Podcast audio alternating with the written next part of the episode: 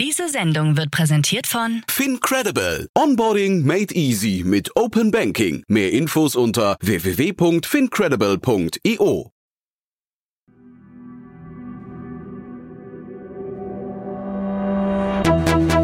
Startup Insider. Herzlich willkommen zu Startup Insider Investments und Exits. Mein Name ist Jan Thomas und ihr wisst ja, jeden Morgen begrüßen wir hier die wichtigsten Investorinnen und Investoren aus Deutschland, Österreich und der Schweiz und sprechen über Finanzierungsrunden und über Exits und über alles, was wichtig ist oder wichtig werden könnte aus Sicht der Investorinnen und Investoren. Ja, und ihr wisst auch, wir haben unser Format umgestellt. Seit Anfang des Jahres begrüßen wir immer zwei Expertinnen und Experten auf einmal und sprechen über genau diese Themen. Und heute mal wieder ein Debüt und da freue ich mich besonders, denn bei uns zu Gast ist zum ersten Mal Magnus Kahnem. Er ist Principal von Left Lane Capital und er spricht zusammen heute mit Matthias Ockenfels, General Partner von Speed Invest. Die beiden kennen sich schon aus verschiedenen Investments. Darüber sprechen sie natürlich auch gleich. Sie sprechen aber vor allem auch heute über ein gemeinsames Investment, das gerade announced wurde. Also ein richtig cooler Zufall. Aber alles weitere jetzt, wie gesagt, von Matthias Ockenfels von Speed Invest und zum ersten Mal dabei Magnus Kahnem, Principal von Left Lane Capital. Viel Spaß dabei. Heute zu Gast Matthias Ockenfels, General Partner bei Speed Invest. Speed Invest ist ein paneuropäischer Early-Stage-Fonds, der sich auf Pre-Seed und Seed-Investments in sechs unterschiedlichen Verticals fokussiert. Ich persönlich kümmere mich um das Marketplaces- und Consumer-Team. Dann gibt's noch ein Fintech-Team, ein SaaS- und Infrastructure-Team, ein Deep-Tech-Team und ein Health-Team. Und entlang dieser Verticals investieren wir in Europa und auch in Emerging Markets, Pre-Seed und Seed. Magnus Kane. Ich bin Principal bei Leftland Capital. Leftland Capital ist ein VC-Fund aus New York, der in Tech-Firmen weltweit investiert. Wir führen Series A, B und C-Runden an mit initialen Checks von typischerweise 5 bis 50 Millionen Dollar und verwalten 2 Milliarden Dollar an Vorvolumen.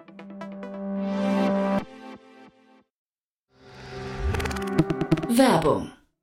Hi, hier ist Nina, Content Managerin bei Startup Insider. Suchst du deine nächste große berufliche Herausforderung? Dann melde dich bei uns. Wir suchen aktiv nach neuen Teammitgliedern, die Startup Insider zum führenden Informationsmedium der deutschsprachigen Startup-Szene machen wollen. Aktuell suchen wir Sales Manager, Customer Success Manager, Finanzmanager sowie Werkstudenten in den Bereichen Sales, Product und Content. Aber auch wenn keine passende Stelle dabei ist, melde dich trotzdem bei uns. Wir suchen immer nach leidenschaftlichen Menschen, die mit Startup Insider Großes bewegen wollen. Also, um mehr zu erfahren und dich zu bewerben, geh jetzt ganz einfach auf startupinsider.de/slash insider.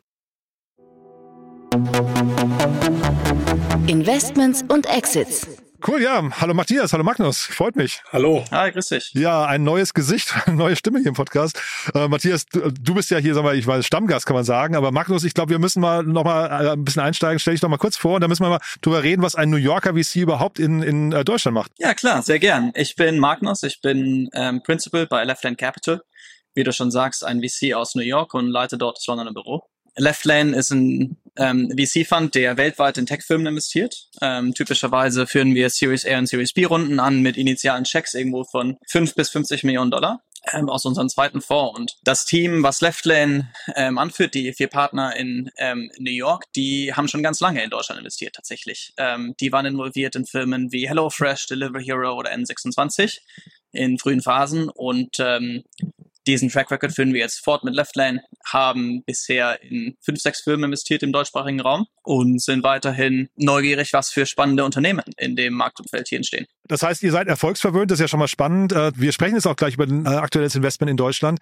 Trotzdem, was sind die Erwartungen an euch, äh, von euch an Deutschland ähm, und wie guckt ihr auf den deutschen Markt vielleicht im Vergleich auch zum amerikanischen Markt? Wir investieren ja schon ganz lange in den ähm, deutschsprachigen Markt und wir glauben, dass große Consumer Internet und große B2B-Firmen zur Not auf dem Mond gebaut werden können. Und ähm, die Returns sind, glaube ich, auf beiden Seiten vom Atlantik sehr gut, wenn man in die richtigen Firmen investiert. Und wir haben historisch ungefähr ein Drittel vom Kapital in Europa investiert und machen das auch weiterhin. Und dort ist natürlich Deutschland neben Frankreich und UK einer der mit Abstand wichtigsten Märkte, wo wir nach wie vor auch sehr dedizierte Coverage haben und ähm, typischerweise mit allen Seed und Series A Funds ähm, sehr eng kollaborieren. unter anderem eben mit Matthias, der ja auch hier mit uns im Podcast sitzt. Ja, ich wollte gerade sagen, Matthias, äh, holen wir dich mal rein. Ne? Du hast uns ja jetzt auch zusammengebracht. Äh, Magnus war ja quasi, also man hat es gerade im Vorgespräch auch gemerkt, ihr kennt euch schon ganz gut, ne? Ja, richtig. Ähm, und ich wollte auch nur noch mal unterstreichen, ich glaube, Left Lane und das Team hinter Left Lane, die haben schon einen sehr starken Track Record im, im deutschsprachigen Raum in Europa. Und ich glaube auch sozusagen, they, they did it before it was cool.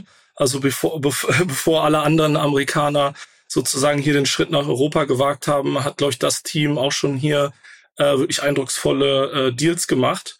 Und die haben ja unter anderem auch bei uns in äh, Go Student zum Beispiel mit investiert. Äh, aber ich glaube, wir haben, äh, und äh, bitte korrigiere mich da, Magnus, wahrscheinlich auch so vier, fünf Co-Investments mindestens in, in Europa und auch über Europa hinaus. Ja. Und das ist, glaube ich, die Steilvorlage ins erste Thema heute, ne? Richtig. Ja. ne? Also weil das ja wirklich ein Riesenzufall, dass also ausgerechnet heute wir auch noch über ein Investment von euch sprechen können, wo ihr beide investiert seid. Absolut, ja, als ob, als ob wir es extra geplant hätten, aber äh, war jetzt wirklich nicht so, sondern das war äh, in dem Fall dann äh, reiner Zufall beziehungsweise Glück. Ja. ja. Dann lass uns mal einsteigen, ne? Wir sprechen über Kittel. Ganz genau, ja. ja. Ähm, ich kann dann vielleicht zwei, drei sozusagen Sätze mal sagen, äh, warum wir über Kittel sprechen. Ähm, und äh, zwar äh, haben die gerade heute nämlich genau am, äh, am Mittwoch äh, eine äh, Series B announced über 36 Millionen US-Dollar, die von IVP angeführt wurde. Und äh, ich, ja, wir beide eben sowohl Left Lane äh, äh, als auch Speed Invest äh, sind äh, Bestandsinvestoren bei Kittel. Und wir haben ja hier über Kittel schon mal gesprochen, Matthias. Ähm, du musst uns, glaube ich, trotzdem nochmal abholen, was Kittel genau macht, weil da, das ist ein Space. Ich hätte jetzt gedacht, da will man als Investor eigentlich gar nicht mehr reingehen. ja, Gut, dass wir es trotzdem getan haben, kann ich dann nur sagen. Äh, genau, ich, wir hatten zu Kittel, glaube ich, gesprochen und äh, das war genau im Rahmen wahrscheinlich, als eben Left Lane reingekommen ist. Das war ziemlich genau vor einem Jahr, ein bisschen äh, äh, weniger sogar. Äh, das war jetzt, äh, ging jetzt quasi Schlag auf Schlag von der Series A äh, zu der Series B, worüber wir, glaube ich, alle sehr, äh, sehr happy sind. Und das war wahrscheinlich das letzte Mal, äh, dass wir äh, darüber gesprochen haben. Und äh, ja, was macht Kittel eigentlich? Ähm, um es ganz, ganz simpel zu sagen, ich glaube, die Vision dahinter ist, dass man eigentlich ein Tool für alle Leute äh, bereitstellt, die irgendwas mit Design zu tun haben und damit Geld verdienen und denen quasi Tools in die Hand gibt, um, um das zu tun und um leichter, besser und mehr Geld zu verdienen, wenn ich es ganz simpel und ganz platt sage, aber äh, vielleicht auch äh, eine gute Möglichkeit für Magnus da einzusteigen und das ein bisschen besser äh, auszuschmücken. Genau, also es ist eine browserbasierte Grafikdesign-Software und ich glaube, Matthias, was du gesagt hast mit Bezug auf Geld verdienen ist wichtig. Ähm, tatsächlich für professionelle Grafikdesigner, die typischerweise auch mit ihrem, äh, mit dem Grafikdesign, was sie erstellen, Geld verdienen wollen. Oder für Leute, äh, für Creator beispielsweise, die ähm, relativ schnell professionelle Grafikdesigns erstellen wollen und das aber auch von null auf, von der Pike auf lernen wollen. Ähm, das Geschäftsmodell ist Freemium, das heißt, ähm, einer von den Hörern hier kann sich äh, heute noch einen Account erstellen und dann umsonst irgendwie eine schöne Vorlage raussuchen und drauf losbasteln, ja, und dann Logos erstellen, T-Shirts, Poster, Grafiken für soziale Medien und so weiter und so fort. Und wie schafft man es jetzt in so einem Segment, USPs hinzubekommen, die dann nicht von einem Canva, ähm, also ne, Canva ist so, glaube ich, der Elefant im Raum, ne, aber oder auch Adobe, ähm, dann irgendwie schnell kopiert werden oder sogar vielleicht ähm, schneller umgesetzt werden können? Ich denke, dass es ähm, ein anderer Ansatz ist als Canva. Ne? Canva ist sozusagen eine Grafikdesign-Plattform für jedermann oder eine Design-Plattform minus ohne die Grafik, ähm, wo jeder schnell sich etwas zusammenbasteln kann, ob das eine Präsentation ist oder ähm, ein Flyer. Ich denke, ähm, wo Kittel reinkommt, ist, wo Grafikdesigns etwas komplizierter werden und komplexer werden. Und dort baust du das Tool dann von vornherein ganz anders auf. Ja, wenn du eine komplexe Grafik erstellen willst, hast du ganz andere Tools, die du ähm, dort brauchst, als wenn du ganz schnell irgendwie mal einen Flyer zusammen äh, basteln willst. Welche Rolle spielt AI? Ich habe gesehen, ähm, AI wird an sehr, sehr vielen Stellen erwähnt. Man hat auch in dem, glaube ich, Expertenplan ist auch das Ganze irgendwie so nach so AI-Tokens oder sowas oder Credits wird das abgerechnet oder eingestuft.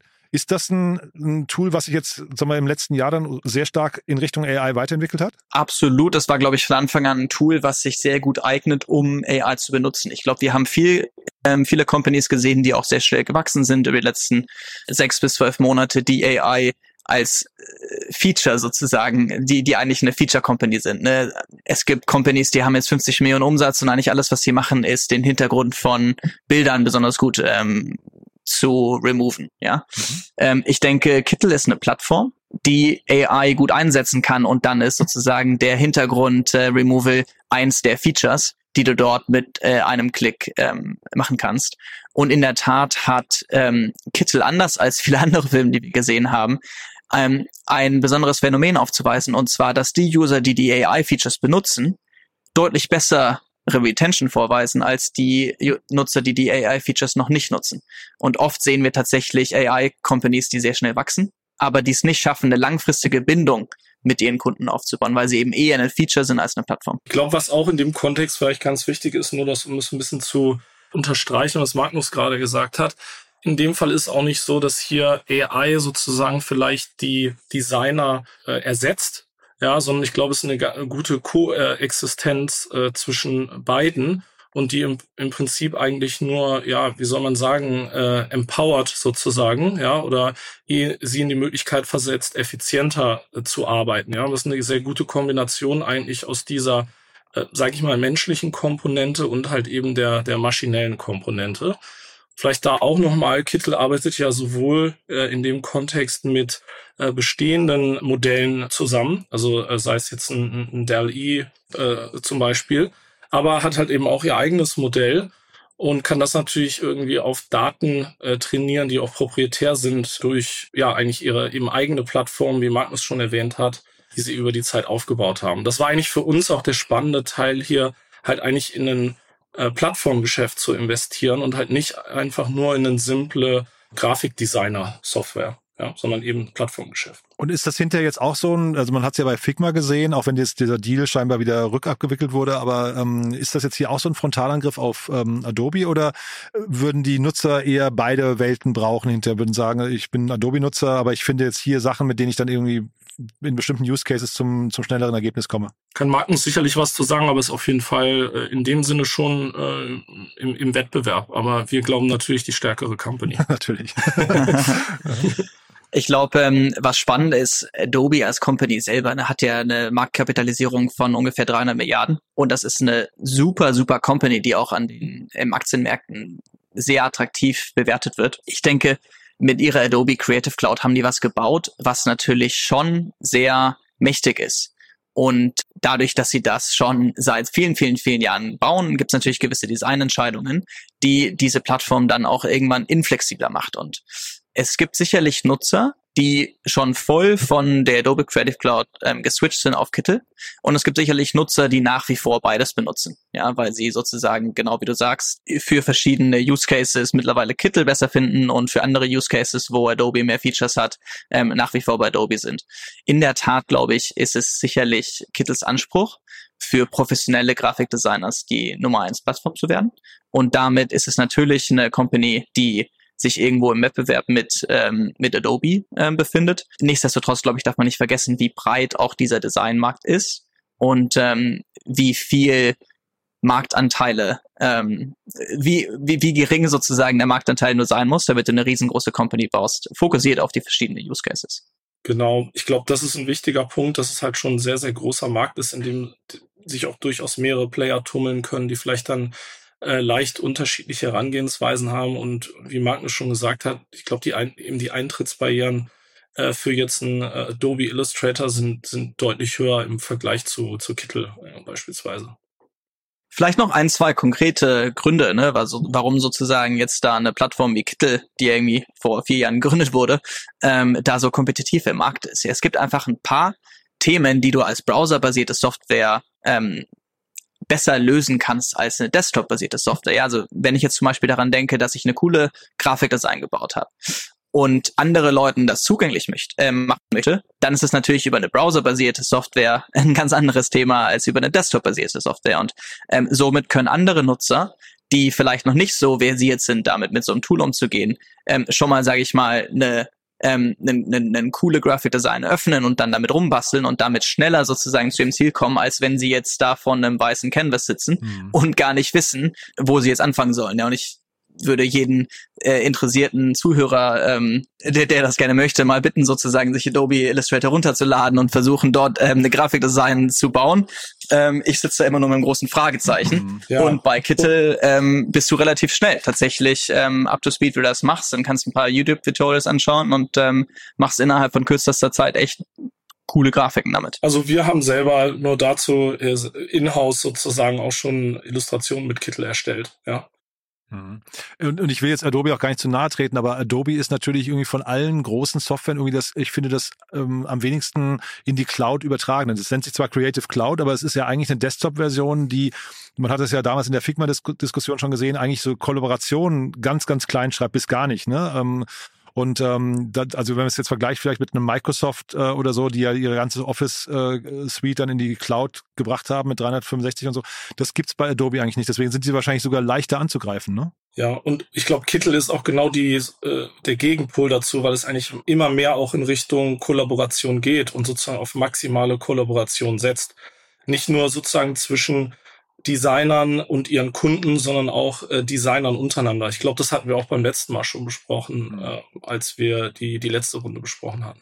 Sagt er noch was zur Traction? Weil das ist ja unglaublich spannend, dass die jetzt nach nicht mal einem Jahr, ähm, also wir haben ja, glaube ich, die Rundenhöhe auch noch gar nicht genannt, ne? Oder ich weiß es gar nicht genau. Ich hatte es, glaube ich, eingangs kurz erwähnt, 36 Millionen äh, Dollar, ja. Nach, glaube ich, 10 Millionen in der letzten Runde, ne? Das heißt also ja, irgendwie. Ähm, bisschen mehr sogar die letzte, ja. Hm, okay, ja. aber vielleicht könnt ihr mal kurz die, die Gründe nennen, warum das jetzt so Schlag auf Schlag geht. Ja, also ich kann da vielleicht mal kurz ein paar einleitende Sätze sagen und dann äh, gerne Magnus äh, übernehmen. Äh, also ich denke, es natürlich spiegelt, sind mehrere Faktoren, die da eine Rolle spielen. Das eine ist natürlich der, die Traction, das Wachstum äh, der Company und einfach in der Lage zu sein, raisen zu können, aber vielleicht nicht unbedingt raisen zu müssen. Ähm, ne, also sagt mir so oft, äh, dass man genau das machen soll. Ne? Raise money when you can, not when you have to.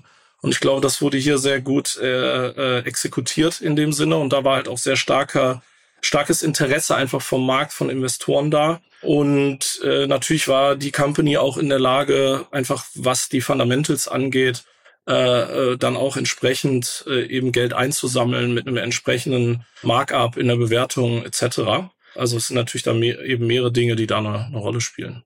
Genau, wenn du dir anschaust, wie viele Companies gibt's, ähm, die AI so sehr zu ihrem Vorteil einsetzen können, die das Nutzerwachstum verzehnfacht haben, irgendwie über 2023, wie die Artikel ja heute auch gesagt haben, dann ist das ein, ein Illustra-Kreis irgendwo, ne? Und dann kommt das ja. halt irgendwie, ähm, ist das natürlich dann VCs auf der Welt auch nicht verborgen irgendwo. Und ähm, wenn eine Firma irgendwo effizient unterwegs ist, dann ist es halt die Frage, okay, kann ich da irgendwie Teil davon werden? Ich glaube, das ist ein wichtiger Punkt übrigens, ne? diese Effizienz und auch, ich glaube, auch um das nur noch zu unterstreichen, äh, sorry, wenn ich dich ja unterbreche, aber ich glaube, dieser Punkt mit zehnfache äh, Verzehnfachung Userwachstum, was sich aber natürlich nicht nur in User, sondern auch ohne dass wir jetzt zu viel verraten, sozusagen auf der finanziellen Seite widerspiegelt. Lass dich nicht bremsen, Matthias, bitte, ne?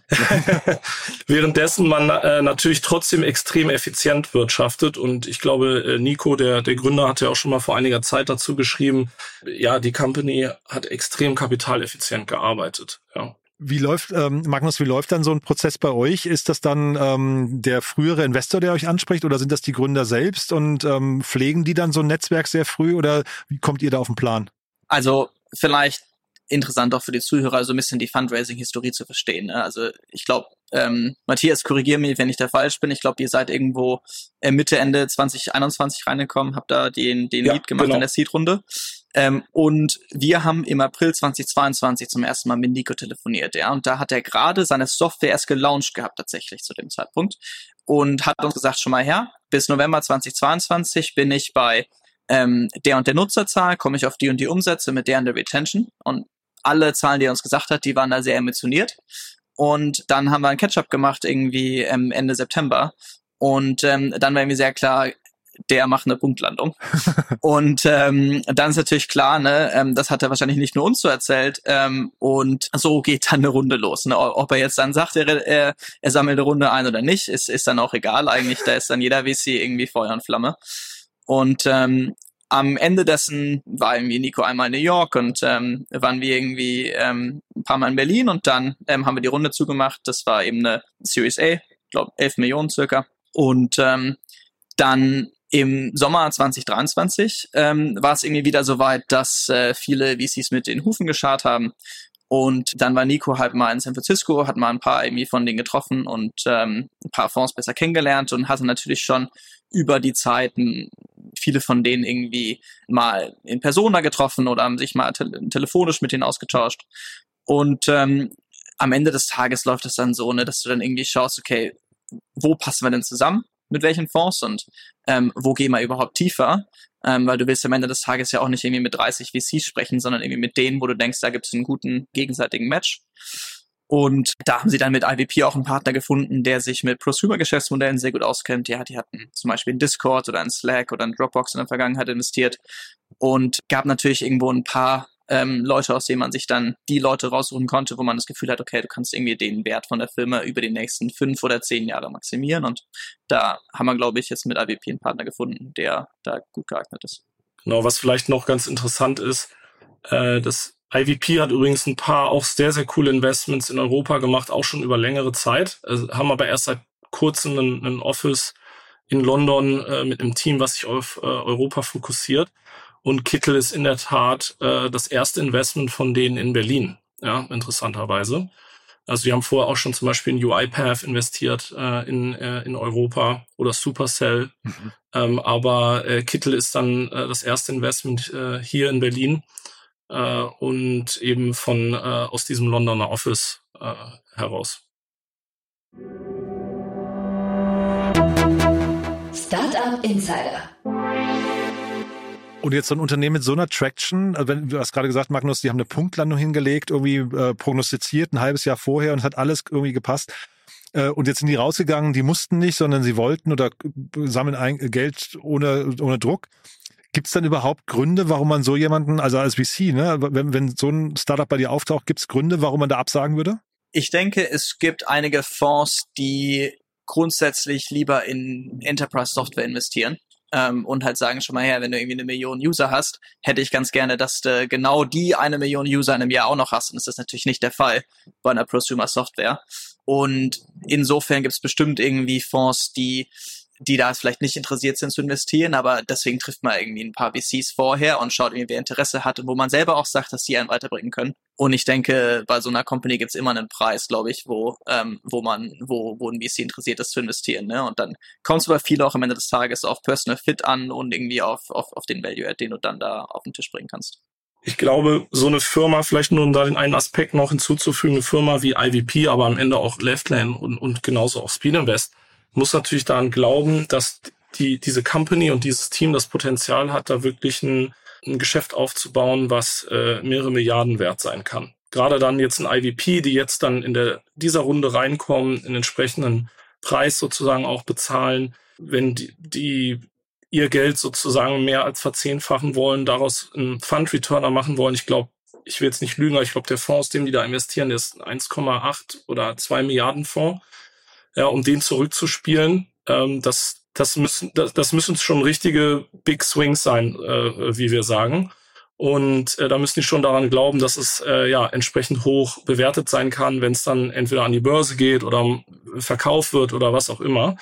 Und das geht halt auch in der Regel, glaube ich, nur mit Geschäftsmodellen, die halt gewisse auch internationale Expansionsmöglichkeiten, Ambitionen haben sind oder halt eigentlich wie im Fall von Kittel von Tag eins an sofort global sind. Ja, und das ist ja eigentlich das Schöne genau an solchen Plattformen, virtuellen eigentlich Plattformmodellen. Das kann ja jeder überall benutzen mit allen seinen Kunden überall auf der Welt. Und das ist, glaube ich, eine perfekte Basis für so eben eine, um, um so eine große äh, ja eigentlich so einen großen Outcome zu kreieren. Ja.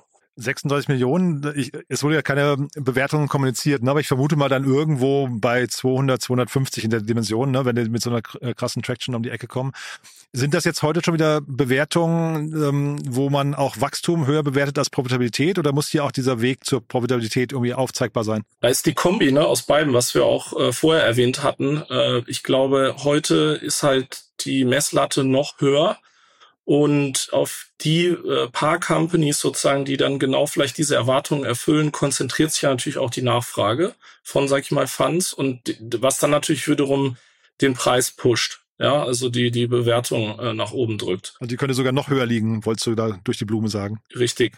ähm, und ähm, wenn du halt genau diese Erwartung erfüllst oder übererfüllst, bist du halt in diesem erlauchten Kreis. Ja, das hat ja Magnus äh, quasi auch schon äh, erwähnt und ich glaube, Kittel hat halt genau das, dieses Wunder sozusagen vollbracht und, und das Team dahinter halt eben sowohl sehr starkes, äh, schnelles Wachstum hinzulegen, gleichzeitig aber extrem effizient zu wirtschaften. Ja, und ich glaube, dass diesen Spagat, den kriegen halt nur super wenige Companies hin. Gibt's Gefahren, die ihr seht? Vielleicht noch zu dem Thema kurz. Ich glaube, was ganz spannend ist vom Geschäftsmodell, ist das ja jetzt ähm, nichts, wo du eine Salesforce brauchst. Ne? Das heißt, du brauchst einfach nicht so viele Leute, um diese Software skalier äh, zu skalieren erstmal, ja. Und dann hast du den Luxus, dass du sagst, ja, okay, grundsätzlich brauche ich erstmal nicht so viele Leute, aber was sind denn jetzt Leute, die ich einstellen kann mit einer sehr, sehr hohen Messlatte? Und was ist denn irgendwie ein All-Star-Team, was ich da zusammenbauen kann, die mir jetzt helfen, hier aufs nächste Level zu kommen? Ja, also AI-Engineers, die ähm, was bauen, was es auf der Welt noch nicht gibt. Ja, oder irgendwie einen ähm, Director of Engineering, den sie auch gerade suchen, der ähm, schon mal ja irgendwie Teams von Engineers geheiert hat und, ähm, und, und geführt hat, die, ähm, die dann letztlich expandieren auf, auf, auf hunderte Leute. Ja, und ich denke, das ist so ein bisschen der Luxus bei diesem Geschäftsmodell, dass du ähm, dir selber eigentlich sehr gut aussuchen kannst, wen du dazu holst, wohingegen bei anderen die ein bisschen mehr operativ heavy sind äh, bei anderen Geschäftsmodellen, du vielleicht eher ein bisschen den Zwang hast, dass du jetzt unbedingt vier, fünf, sechs, sieben Leute nächsten Monat heiren musst, weil ansonsten irgendwie beim Business äh, die nächsten Schritte nicht passieren ja, läuft der Laden nicht, genau.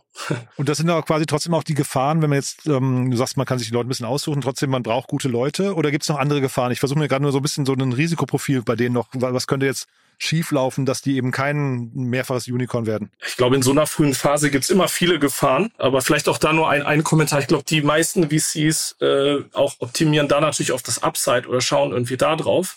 Und sozusagen das Risiko ist, ist Teil von dem Geschäftsmodell oder von unserem Geschäftsmodell natürlich auch.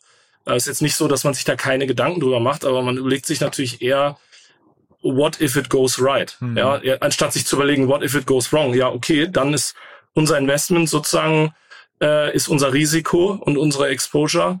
Aber wir müssen es ja eher überlegen oder die Frage stellen, kann das wirklich äh, für uns einen Unterschied machen, wenn es so funktioniert, wie wir uns das vorstellen im besten Fall. Ja. Äh, und ich glaube, das ist so eher die Frage, die bei allem schwebt, oder zumindest bei jedem professionellen Investor, ähm, als jetzt sich zu überlegen, ah, wie kann ich das jetzt irgendwie äh, de-risken sozusagen. Ja. Ja, und ich denke, ne, irgendwie alles, was irgendwie 40 Mio oder 36 Mio Series B einsammeln, ist natürlich Default Alive. Ne? Aber ja. ich denke, ein, eine spannende Opportunity ähm, irgendwo und vielleicht auch auf der anderen, auf der Kehrseite ein Risiko ist AI natürlich. Wenn du dir jetzt überlegst, wie kann ich so schnell wie möglich zu einer 80% Version von einem Grafikdesign kommen mit AI?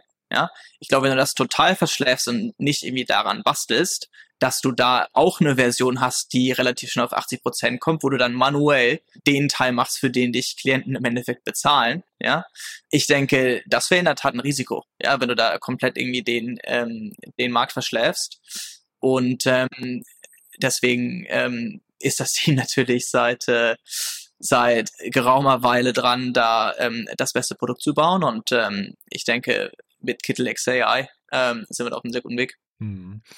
Jetzt habt ihr, also ich gucke gerade auf die Uhr, ne? Ihr habt ja eigentlich ein zweites Thema mitgebracht, ähm, aus gegebenen Anlass. Ich würde sagen, wir, wir streifen es nochmal kurz, aber dem können wir jetzt nicht, mal, nicht mehr so richtig viel Platz einräumen, weil das war natürlich mit Kittel jetzt hier eben äh, super spannend, auch die ganzen Insights von euch.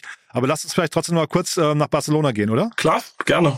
Und zwar, äh, wir reden über Travel Perk. Und äh, die haben gerade, was natürlich man auch nicht außer Acht lassen kann, äh, über 100 Millionen geraced. Und äh, warum ich das Thema auch persönlich ganz spannend fand, war, weil wir sehen sozusagen einen alten Bekannten in dieser Runde wieder, den zumindestens ich aus meiner Perspektive länger nicht mehr gesehen habe. Und äh, damit meine ich den äh, Softbank Vision Fund. Ja, habe ich dir gedacht, ne?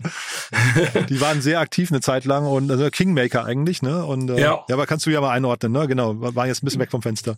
Genau, richtig. Also die, die waren natürlich sehr, sehr aktiv, nicht zuletzt in der 2020er bis, sag ich mal, 2022er oder 2021er Zeit und haben natürlich auch äh, unter anderem dafür gesorgt, dass die Valuations ganz gut äh, gepusht wurden und haben da, glaube ich, auch teilweise auf sehr hohen Bewertungen selber bezahlt und, und auch natürlich äh, sehr äh, bekannte äh, und Investments äh, getätigt wie WeWork äh, mit dem ersten Fonds fairerweise, die dann gescheitert sind äh, und sich auch teilweise darüber Namen gemacht und waren dann ehrlicherweise, oh, ich will jetzt nicht zu, zu schlecht über die reden, aber auch für eine Weile in der Versenkung verschwunden und ähm, scheint jetzt so, äh, hat mich dann zumindest persönlich überrascht, dass sie wieder da sind und eben diese, diese Runde bei Travel Perk äh, angeführt haben. Ja. Spannendes Investment, ja, in einem großen Markt, wenn man sich überlegt, ja, wo, woher kennt man irgendwie Corporate Travel? Ähm, ja, also oft ist das ja teilweise wirklich noch übers Telefon, ja, dass du irgendjemand anrufst und sagst, ich möchte es gerne ähm, von München nach Berlin mit dem ICE um ein Uhr. Und als Consumer machst du das natürlich schon irgendwo online, aber auf der B2B-Seite kannst du es jetzt auch machen. Und was spannend ist natürlich, dass Covid-19 ja da den ähm, den Schalter, glaube ich, umgelegt hat bei den Konsumenten und tatsächlich die Bereitschaft ähm, gebracht hat, das dann als End-User auf einer Softwareplattform selber zu buchen. Und ich glaube, da hat Travel Perk einen spannenden Ansatz, ähm, wo du dich da einloggen kannst, typischerweise als, als KMU oder als, als mittelgroßes Business, als Mitarbeiter von einer großen, von einer mittelgroßen Firma beispielsweise und dann deinen Travel selber buchen kannst, was natürlich Effizienzen hebt auf allen Seiten, die du dann letztlich ähm, über die Software viel abschöpfen kannst. Wir sind übrigens auch Travel Perk User, ohne dass ich jetzt zu viel verrate, obwohl ah, ja. wir da leider nicht investiert sind äh, als Speed Invest. Spannend. Und also man kann sich eigentlich vorstellen, man kennt es von so Großunternehmen, dass die so ein internes Reisebüro haben, so eine Reisestelle, ne, wo man dann irgendwie seine ganzen äh, seine ganzen Buchungen ähm, adressiert. Das ist im Prinzip das gleiche jetzt nur für äh, quasi Mobile Applikationen, ne? Ja, und automatisiert natürlich, das natürlich ohne da jetzt hunderte von ähm, äh, Agents sozusagen am Telefon sitzen zu haben, mhm. sondern das Ganze halt eben über Software äh, und auch eine Plattform abgebildet. Was ich auch wieder in dem ganzen Marktplatzgedanken ganz spannend fand, weil äh, die natürlich dann auch entsprechende Marge auf das vermittel, äh, vermittelte Reisevolumen sozusagen bekommen. Und das hängt natürlich dann da, je nach Kategorie davon ab, wie attraktiv oder nicht das Ganze ist, weil in der Regel buchen die Leute da Flüge, ein Hotel, vielleicht noch ein, zwei andere Sachen. Es sind ja eben Geschäftsreisen in der Regel und keine Privatreisen, wo man vielleicht noch irgendwelche anderen Aktivitäten bucht, sondern man, ja, man braucht halt vielleicht noch eine, einen Mietwagen oder eine, eine, eine äh, weiß ich nicht, ein Taxi oder so, aber jetzt keine, man macht jetzt kein Sightseeing, ja. Und die Runde 95 Millionen Euro, das finde ich äh, spannend, aber Sie haben ein paar andere Zahlen noch kommuniziert. 70 Prozent ist der Umsatz gestiegen im letzten Jahr, ne? dann irgendwie 90 Prozent der Bruttogewinn und Buchungsvolumen fast zwei Milliarden. Das ist also alles ganz schön krass, oder? Genau, man muss natürlich dieses Year-on-Year-Wachstum ein bisschen im Kontext von Covid sehen, wie Magnus schon gesagt hat, weil äh, das hat sich natürlich dann wieder langsam erholt und hat jetzt, glaube ich, einen sehr starken äh, Rebound sozusagen gegeben, aber der, der richtige Vergleich wäre wahrscheinlich zu, äh, 2019, ja, oder sozusagen pre-Covid, äh, um das wirklich zu vergleichen. Aber ich glaube auch, im Vergleich zu Pre-Covid hat sich sehr, sehr stark entwickelt. Und das war wahrscheinlich genau auch der Grund, warum sie jetzt in der Lage waren zu raisen. Und ich glaube, wir werden wahrscheinlich auch noch viele andere Startups im Travel-Bereich sehen. Wir haben ja in Berlin auch Get Your Guide zum Beispiel, die, glaube ich, alle momentan wieder sehr, sehr gut laufen äh, und äh, halt dann auch in der Lage sind, entsprechend äh, Folgefinanzierung einzusammeln. Travel Park ist schon ein bisschen älter, ne? die haben auch in Summe schon, glaube ich, über 500 Millionen eingesammelt. Ne? Das heißt, ähm, werden dann irgendwann Investoren auch unruhig, dass die jetzt dann irgendwie mal Richtung Exit, weil Get Your Guide zum Beispiel ist ja, glaube ich, man munkelt immer wieder, dass die irgendwann so ein IPO-Kandidat sein könnten, ne? Richtig, ich denke, es wird Travel Perk ähnlich sein. Natürlich gibt es auch vielleicht zwischendurch oder gab es zwischendurch, das ist jetzt reine Spekulation, auch mal Möglichkeiten, Secondary vielleicht zu machen für den einen oder anderen, gerade wenn so jemand reinkommt wie äh, Softbank oder so, die haben dann schon auch in der Vergangenheit öfters mal äh, früheren Investoren die Möglichkeit gegeben zu verkaufen, muss man sich dann halt immer Case by Case sehr gut überlegen, ob man das machen will oder nicht. Ja. Aber sicherlich wird das am, zum bestimmten Zeitpunkt dann relevant werden. Aber ich glaube, auch da gibt's einige Companies, äh, nur so, du, du kennst sicherlich Bubble auch aus Berlin, äh, die, glaube ich, sind auch seit, weiß ich nicht, knapp 15 Jahren unterwegs. Da, die haben auch VC-Geld eingesammelt. Ich glaube, das letzte Mal vor sieben Jahren. Sind wahrscheinlich hochprofitabel seitdem, vermute ich mal. Ähm, und ich glaube auch nicht, dass da irgendjemand unruhig ist jetzt in dem Sinne, sondern die läuft halt äh, die Bude sozusagen. Und da macht's macht's wahrscheinlich auch keinen Sinn, dann zu früh zu verkaufen oder wartet man halt auf den richtigen Moment, wenn die Märkte äh, entsprechend äh, in der Lage auch dazu sind, dass man da das meiste für alle rausholt. Ja. Ich hatte gerade vorletzte Woche den Arne Schepka hier, den CEO und ähm, Managing Director von Bubble zu Gast. Ähm, Ach super. Und ja. äh, da hast du hast ein bisschen Grinsen gehört auch, ne? Weil das Unternehmen, dem ja. geht's wirklich ganz gut, ja. Genau, der ist wahrscheinlich entspannt. Also warum soll der sich dann jetzt nach 15 Jahren da irgendwie stressen in dem Sinne, sondern der wird wahrscheinlich genau da sehr opportunistisch unterwegs sein und so eine Firma, ohne dass ich da jetzt äh, Näheres weiß, aber ich gehe davon aus, dass die profitabel sind, wahrscheinlich hochprofitabel und ich weiß nicht, wie es bei Travelperk aussieht, aber ich kann mir vorstellen, dass es dann auch irgendwann mal in die Richtung geht und dann bist du da sowieso etwas unabhängiger. Ja. Vielleicht noch letzter Punkt, äh, was ganz spannend ist, äh, es kursieren irgendwie Zahlen zu Brex und deren Umsätze und deren Verluste in den US-Medien, ja, und irgendwie der Spend Management Space und der Corporate Travel Space sind ja irgendwo auch konvergent, weil sozusagen, wo kommen denn die ganzen Expenses her? Das sind ja irgendwie oft Flüge und Hotelrechnungen, ja, und ich glaube, es wird spannend äh, zu sehen, ja, wie die großen Player in dem Space Travel Perk, Trip Action und so weiter, ob die irgendwo in den Spend Management Space selber auch gehen oder ob vielleicht die großen Spend-Management-Player wie vielleicht jetzt einen, vielleicht sogar einen Moss in Deutschland, ne, oder halt ein Payhawk oder ein Yoko, wie ich auf dem Board sitze, ähm, irgendwann vielleicht selber auch mal so eine Software bauen, ja, mhm. äh, viele Jahre down the road, ja, und, genau, und wie ja. sozusagen Spendesk, ja, und, äh, und wie diese Spaces vielleicht auch irgendwo konvergieren oder wie sie auch vielleicht weiterhin einfach mit Partnerships äh, zusammen, also mit Partnerschaften zusammenarbeiten, ähm, wie das ja oft derzeit schon der Fall ist, dass sie sich gegenseitig Kunden bringen. Ja, stimmt, das ist ein guter Punkt. Sehr, sehr spannend. Also wie gesagt, jetzt können wir Travel Park nicht ganz so tief ähm, ähm, behandeln wie gerade Kittel, aber ich finde das auch ein super spannendes Unternehmen. Äh, ich höre aber auch raus, ihr habt da beide, du hast gerade schon gesagt, Matthias, leider nicht investiert, also hättet ihr auch beide Spaß dran gehabt, ja? Ah, auf jeden Fall. Also finde ich schon einen spannenden Bereich. Gutes Unternehmen, würde ich sagen, ja. Ja. Dann würde ich sagen, wir schließen mal hier. Ähm, vielleicht nochmal kurz zum Abschluss so euer Call to Action. Wer darf sich denn bei euch beiden melden? Das sind wir wahrscheinlich, ihr habt äh, durch die Phasen ein bisschen unterschiedliche Profile wahrscheinlich, ne? Genau, ich glaube, das ist sehr komplementär in dem Sinne. Wir sind wahrscheinlich als Speed Invest einen Tacken früher unterwegs, habe ich ja hier an der Stelle schon öfters gesagt. Äh, ich selber fokussiere mich natürlich nach wie vor sehr, sehr stark auf Online-Marktplätze, egal auf B2C oder B2B. Wir machen Pre-Seed, Seed, äh, in der Regel der erste professionelle professionelle Investor, der an Bord kommt, äh, wie im Fall von Kittel beispielsweise. Ähm, und ja, das ist äh, mein Fokus und freue mich da über jeden Gründer, der sich meldet und irgendwie eine Seed- oder Pre-Seed-Runde raisen will.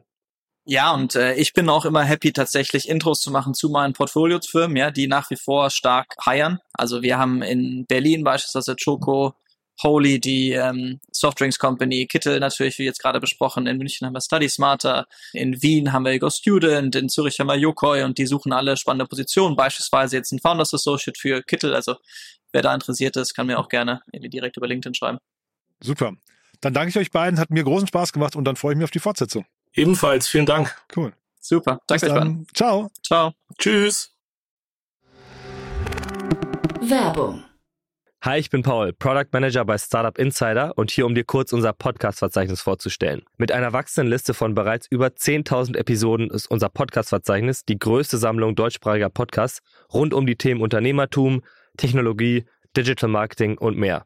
Nutze jetzt die verschiedenen Filter, um Podcasts zum Beispiel nach ihrem Themenschwerpunkt, Gästen oder Erscheinungsdatum zu sortieren, damit du genau das findest, was dich interessiert. Also, wenn das was für dich ist, dann besuche jetzt ganz einfach unsere Plattform auf startupinsider.de/slash insider. Investments und Exits. Das war das Gespräch mit Matthias Ockenfels und Magnus Kahnem. In der aktuellen Folge Investments und Exits. Wir brauchen dein Feedback. Unsere Mission ist es, das relevanteste Medium in der deutschsprachigen Start-up-Szene zu werden. Wir stehen mit unserem Namen dafür ein, dass unsere Inhalte und Produkte deinen Ansprüchen gerecht werden. Daher schreib uns gerne deine Anmerkungen, Hinweise und Kritik an info at startup-insider.com oder hinterlasse einen Kommentar auf unseren Social-Media-Kanälen. Aufgepasst! Bei uns gibt es jeden Tag alle relevanten Nachrichten und Updates aus der europäischen Startup-Szene. Wir versuchen in breiter Masse die spannendsten Akteure der Startup-Szene zu interviewen, damit du zu deinem Thema alle wichtigen Informationen findest. Damit du nichts verpasst, abonniere uns ganz einfach kostenlos auf deiner Streaming-Plattform.